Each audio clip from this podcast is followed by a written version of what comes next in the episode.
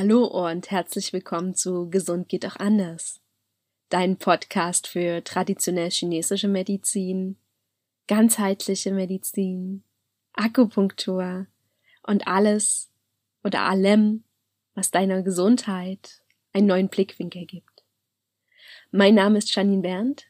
Ich bin Ärztin, Akupunkturbegeisterte, Hypnotherapeutin und auf dem Weg zur Fachärztin für Neurologie.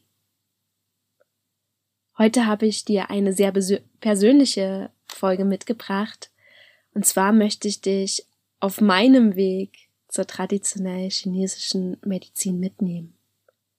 Ich möchte dir erzählen, warum ich heute mache, was ich mache, warum mir auch dieser Podcast so wichtig ist und warum ich das Bedürfnis habe, die traditionell chinesische Medizin mehr in den Alltag zu bringen und nicht nur die traditionell chinesische Medizin, sondern verschiedene ganzheitliche Ansätze.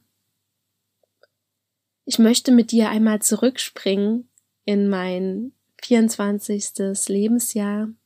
Damals habe ich mein Studium beendet und den Titel Ärztin erhalten und durfte mich entscheiden, was ich mache. Und ich bin einen ganz klassischen Weg gegangen. Ich hatte die Auswahl zwischen zwei Fachgebieten, die mich beide interessierten, in denen ich auch im Studium das Gefühl hatte, dass ich mich da ganz gut anstellen kann. Es waren in meinem Fall die innere Medizin und die Neurologie.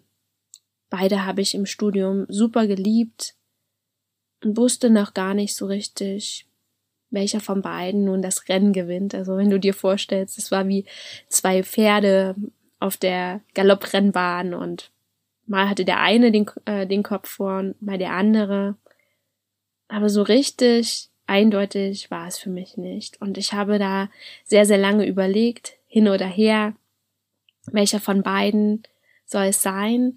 Und ich habe mich erstmal für die innere Medizin entschieden, weil ich dachte, Mensch, hast du vielleicht noch viel mehr Möglichkeiten, weil die innere Medizin ein riesiges Fachgebiet ist. Ich habe dann sechs Monate internistisch gearbeitet, durfte aber dort schon relativ schnell feststellen, dass ich da nicht bleiben werde.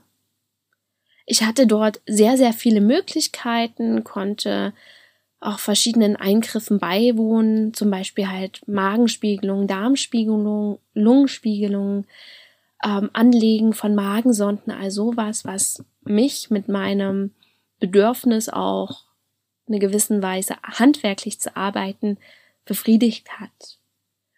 Nur ich merkte immer mehr, na, so richtig ist es nicht meins. Ich war auch unzufrieden mit mir und habe dann nach einem knappen halben Jahr die Entscheidung getroffen, in die Neurologie zu wechseln. Und dort durfte ich dann doch schneller feststellen, dass ich mich wohler fühlte und mehr Begeisterung in mir verspürt habe. Ich mag die Neurologie, weil das Gehirn so komplex ist. Nicht nur das Gehirn, das komplette Nervensystem. Ich fand es zum Beispiel höchst spannend, wie wir bei Schlaganfällen schon allein an der körperlichen Untersuchung sehr, sehr zielgerichtet feststellen können, in welchem Teil des Gehirns der Schlaganfall ist. Ja, also da ist es, sind wir wirklich so genau, wenn wir jemanden ganz doll gründlich neurologisch untersuchen, können wir sehr genau bestimmen, welcher Gehirnanteil da betroffen ist. Und es hat mich immer wieder fasziniert, wie das Gehirn sich auch nach einem Schlaganfall entwickelt. Das heißt, früher wurde zum Beispiel immer gesagt, jemand, der einen Schlaganfall hat, dem ist eh nicht mehr zu helfen, der ist nicht mehr zu retten was totaler Blödsinn ist. Heute wissen wir, dass wir etwas haben, das sich Neuroplastizität nennt. Das heißt, das Gehirn kann sich wieder regenerieren. Immer in einem gewissen Maß. Also jemand, der einen riesigen Schlaganfall hat, hat eine geringe Wahrscheinlichkeit, dass da wieder alles gut ist. Aber ich durfte auch wirklich Menschen erleben, die schwere Symptome hatten, die ich Jahre später wieder getroffen habe und die kaum noch Beschwerden hatten. Wenn ich nicht gewusst hätte, dass da mal was gewesen war, hätte ich es sogar als Neurologin erst auf den zweiten Blick gesehen. Und ich bin immer wieder begeistert, was das menschliche Hirn und Nervensystem so alles leisten kann.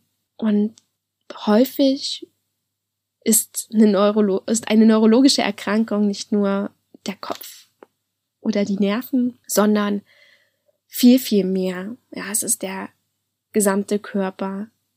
Das autonome Nervensystem kontrolliert eigentlich so viele Funktionen und nicht selten ist es bei neurologischen Erkrankungen auch mit betroffen.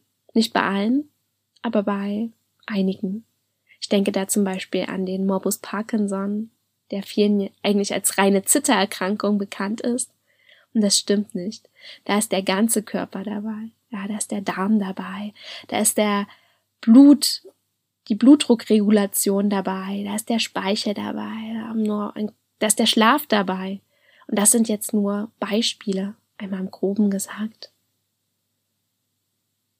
Und trotz meiner Liebe zur Neurologie und meiner Faszination über diese Komplexität des Nervensystems wurde ich auch in diesem Beruf mit der Zeit frustriert. Das mag zum einen an meiner Persönlichkeit liegen, zum anderen aber auch an meinem Anspruch. Wir haben sehr, sehr viel diagnostiziert und das ist auch etwas, was die Neurologie die moderne Neurologie immer mehr kann. Ja, sie kann super Diagnosen stellen. Ja, wir sind in der Zwischenzeit bei so vielen verschiedenen genetischen Ursachen für neurologische Erkrankungen gelandet oder halt auch die sogenannten antineuronalen Antikörper. Das heißt quasi, dass dein Immunsystem bestimmte Bestandteile in deinem Gehirn angreift und dadurch Erkrankungen entstehen. Und da sind wir wirklich in den letzten Jahren explodiert, was da rausgefunden wurde, was es für sogenannte antineuronale Antikörper alles gibt. Und es gibt immer mehr Menschen, die durch diese Forschung nun endlich eine Diagnose haben, was sie für eine Krankheit haben. Wir haben auch ganz tolle radiologische Methoden, wenn ich da nur an den SPECT bei zum Beispiel Parkinson-Erkrankung denke. Aber trotzdem finde ich, hinken wir den tollen, Thera den tollen diagnostischen Möglichkeiten noch immer etwas hinterher, was die Therapiemöglichkeiten angibt, angeht. Das liegt in der Natur der Sache und ich verstehe das auch, aber es hat mich unbefriedigt zurückgelassen. Und dann kamen auch noch private Umbrüche dazu, das heißt, ich bin umgezogen, habe mich von meinem damaligen Partner getrennt, und irgendwie hatte ich das Bedürfnis, was anders zu machen. Ich habe nach einer Lösung gesucht, wie es für mich weitergeht und wie ich über die Faszination Neurologie auch das befriedigen kann, was ich so in mir spüre und was ich brauche. Ich komme aus einer handwerklich, ja doch, sehr begabten Familie und auch wenn ich immer wieder gesagt habe, ich bin keine Handwerkerin, merke ich, wie gut es mir tut, wenn ich etwas mit den meinen Händen schaffen kann. Ja, also das geht schon alleine darum, dass ich es liebe, Gartenarbeit zu machen und auch an Möbeln rumzubasteln, rumzumalen. Wenn mein Opa das hört, Opa, ja, ich war lange genug immer bei dir in der Tischlerei und habe als kleines Kind immer bei dir gespielt. Ja, das macht sich auch heute noch bemerkbar. Ich liebe es, mit Holz zu arbeiten und der Geruch von frischer Sägespäne ist für mich der absolute Hit. Es ist für mich so ein bisschen Geruch von Heimat. Wenn da noch so ein Leimgeruch dazu kommt, bin ich zu Hause angekommen. Aber jetzt äh, zurück zu, zu meinem medizinischen Werdegang. Ich habe mich dann entschlossen, die Akupunkturausbildung zu machen habe da gar nicht großartig gesucht, sondern mich da voll und ganz auf meine Intuition verlassen. Bin dabei einer Organisation gelandet, das ist die DECFA, die Deutsche Ärzte Ärztegesellschaft für Akupunktur, die eine Ausbildung bei mir in der Nähe angeboten hat. Also ich komme ja aus Halle an der Saale und das war dann in Leipzig. Und ich bin hingefahren, muss gestehen, Ich hatte nur Erwartungen. Ja, ich dachte mir, oh, passt schon, wir gucken mal, wie es wird.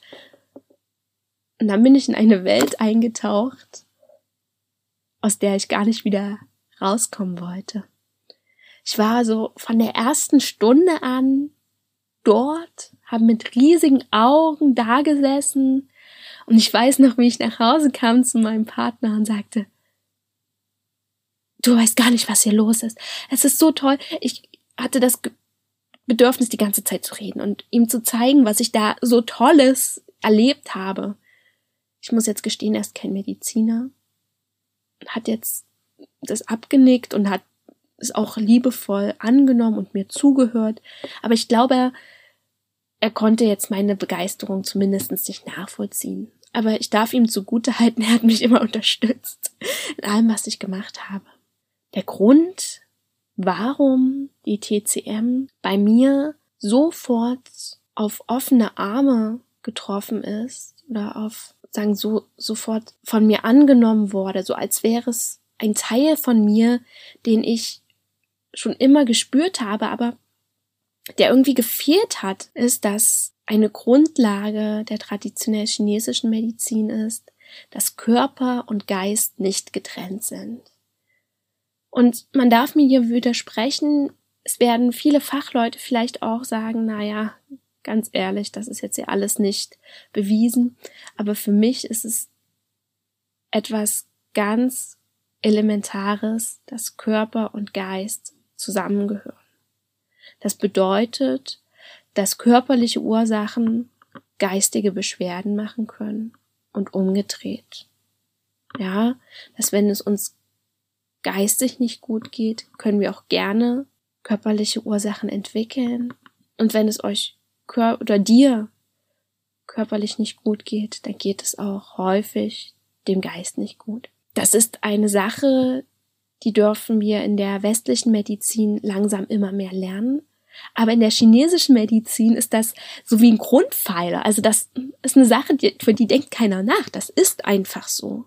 Das darfst du vielleicht auch mal für dich überlegen. Für dich annehmen. Weil es so wichtig ist, um Heilung zu erlangen. Vor allen Dingen, wenn es um chronische Beschwerden geht. Vor allen Dingen, wenn es um chronische Erkrankungen geht, die nicht so leicht zu behandeln sind, bei denen du vielleicht immer wieder an die gleichen Probleme stößt. Wenn du immer wieder merkst, egal was ich ausprobiere, es hilft nichts. Dann darfst du auch einmal für dich überlegen, trenne ich Körper und Geist noch? Oder darf ich sie jetzt langsam auch zusammenspielen lassen? Und nicht nur, dass die traditionell chinesische Medizin diesen, dieses Zusammenspiel akzeptiert oder als Grundlage hat. Es ist sogar so, dass Emotionen als Grundlage für Erkrankungen genannt werden. Und das nicht nur irgendwo in so einer Fußnote, so es könnte ja auch mal sein, sondern als einer der ersten Stichpunkte. Das ist sowas, entschuldige, aber Geiles.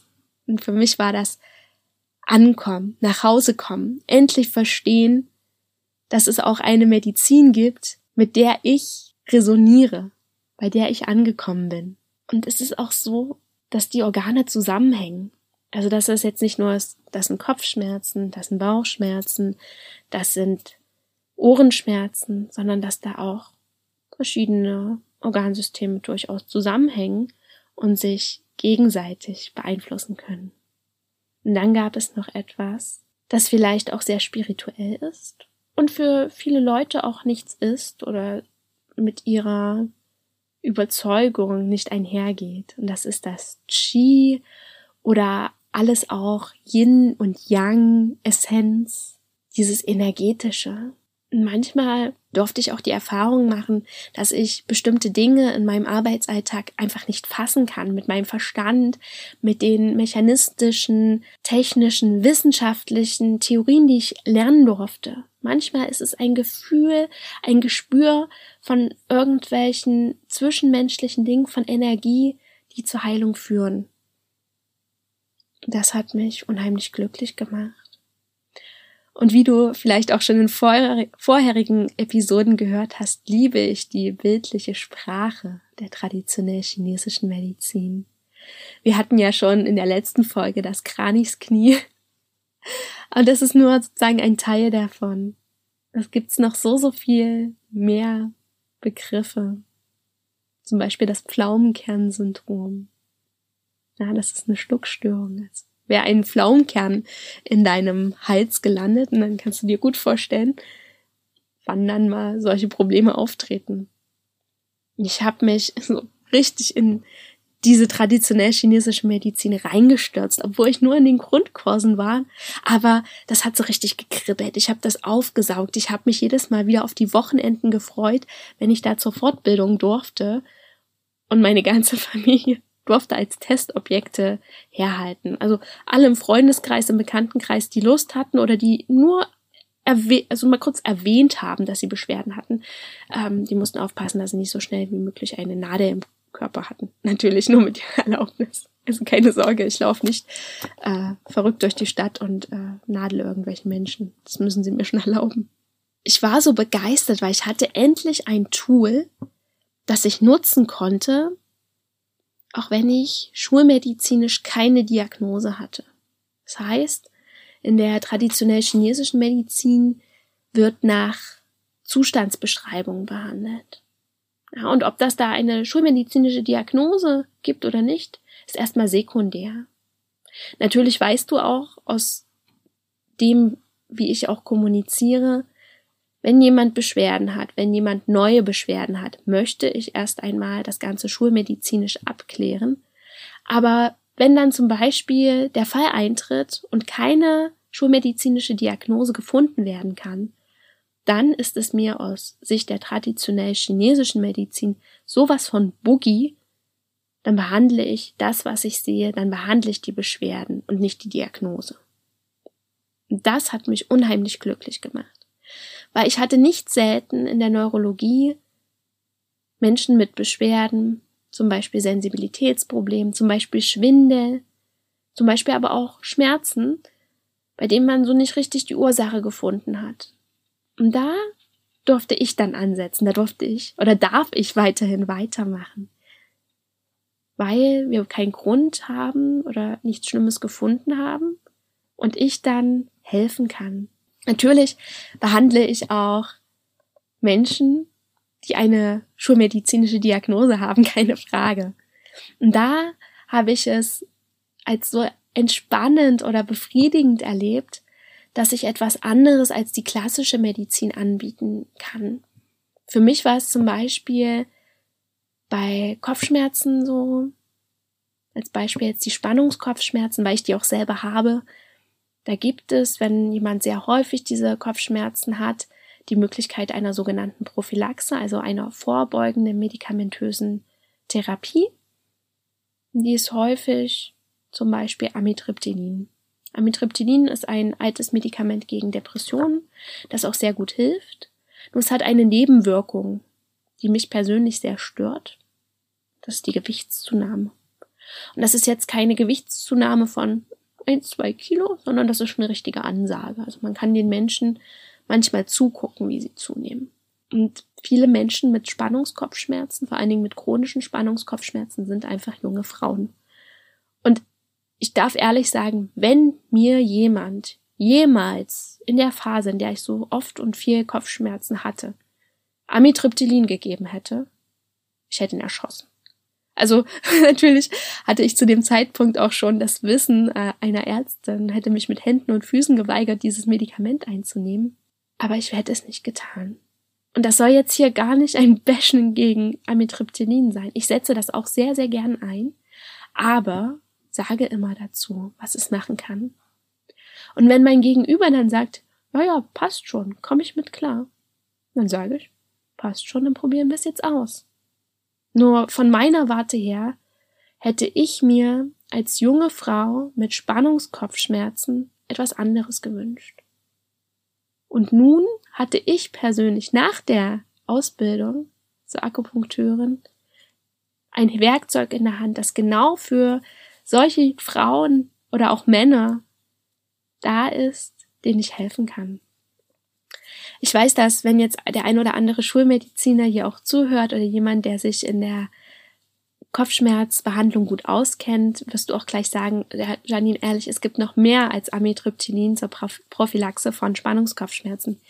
Ja, das ist mir bewusst und da möchte ich auch gar nicht dagegen sprechen. Es ist jetzt nur ein Beispiel.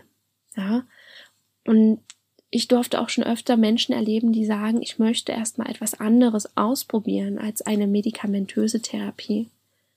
Und das darf sein und dem dürfen wir auch als Therapeuten nachkommen. Und dann dürfen wir auch verschiedene ganzheitliche Therapieansätze anbieten, wie zum Beispiel meine geliebte Akupunktur. Und das, was ich hier sage, sind keine Leitlinien, die ich euch vorlese. Das sind meine persönliche Meinung, meine Erfahrungswerte. Und man kann das hier überhaupt nicht pauschalisieren. Ja? Ich spreche hier sehr, sehr allgemein. Und wenn ich jemanden vor mir sitzen habe und merke, dass das, was meine Meinung bisher war, nicht mit dem resoniert, was diesen Menschen helfen kann, dann gehe ich auch gerne einen Schritt zurück und weiche von meiner Meinung ab. Und das ohne böse zu werden oder ohne irgendwie jemanden ja schlecht darzustellen, sondern mit erhobenen Haupt, immer wissend, dass jede Therapie, die sinnvoll eingesetzt wird, die von Menschen mit Sachverstand eingesetzt wird, auch gut ist. Meine oberste Prämisse ist immer, Wahrheit hat Recht. Und dabei ist es mir egal, ob ich Recht habe oder jemand anderes Recht hat.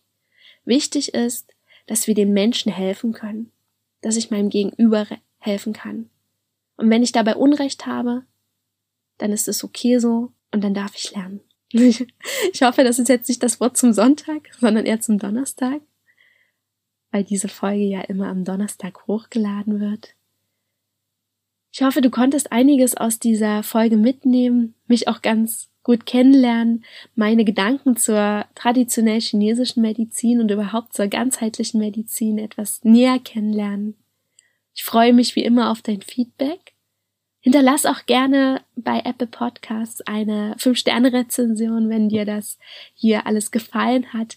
Teile diesen Podcast mit Freunden, mit deiner Familie, mit deinen Bekannten, mit allen, von denen du denkst, dass sie irgendwie von diesem Podcast profitieren. Ich möchte, dass immer mehr Leute Einblick in die traditionell chinesische Medizin bekommen, in die verschiedenen Möglichkeiten der ganzheitlichen Medizin.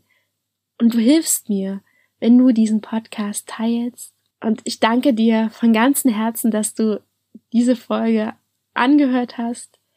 Ich hoffe, du hast Spaß dabei gehabt und ich freue mich auf das nächste Mal.